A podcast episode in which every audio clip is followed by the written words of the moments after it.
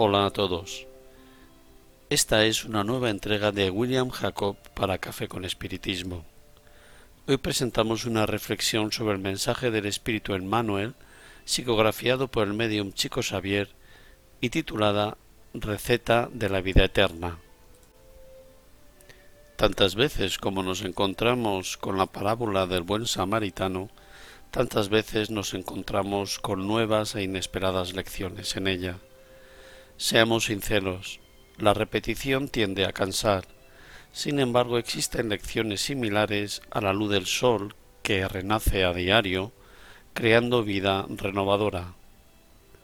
En efecto, la historia contada por Jesús expone la caridad como una divinidad brillante, con revelaciones prismáticas de inexpresable belleza. La actitud de ese caballero desconocido resume todo un compendio de bondad.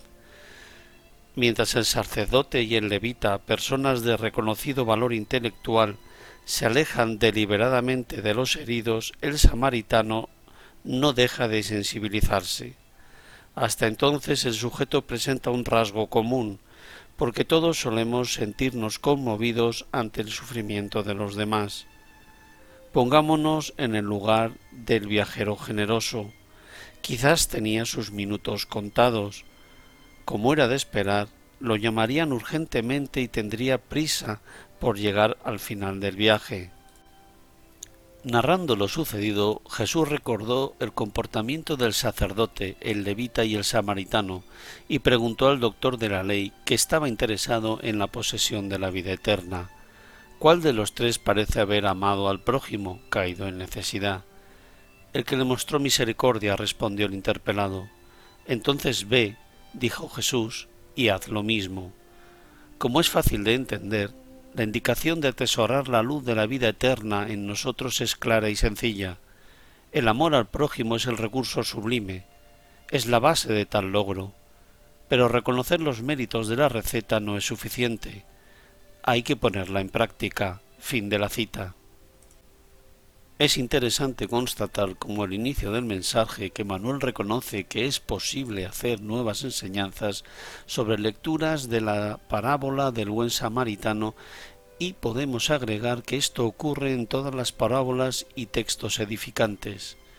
Esto se debe a que estamos en constante transformación y a medida que pasa el tiempo, nuestra mirada sobre las cosas cambia y se expande, y es común leer un texto que hemos leído antes y tener nuevas y diferentes experiencias y reflexiones con él.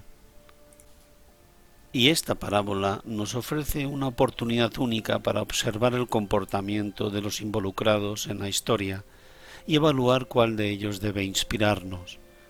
Los ladrones son aquellos que deliberadamente hacen el mal para su propio beneficio, quieren servir a sus intereses personales, incluso si para ello necesitan atacar y herir al otro.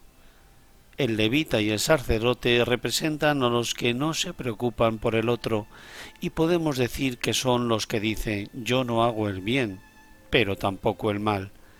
El hombre caído simboliza a los que sufren, que necesitan apoyo, ayuda, edificación física o espiritual. Un samaritano es alguien que no se contenta solo con observar el dolor y las injusticias del mundo, sino que está dispuesto a hacer algo para aliviarlos. Es aquel que, que practica la ley del amor, la justicia y la caridad. Como afirma Emmanuel, la receta que da Jesús en esta parábola y yo agregaría que el desafío es que todos podemos reconocer a estos personajes no solo en los demás, sino en nosotros mismos, porque el egoísmo, la indiferencia, el sufrimiento y el amor existen tanto dentro de mí como dentro de los demás.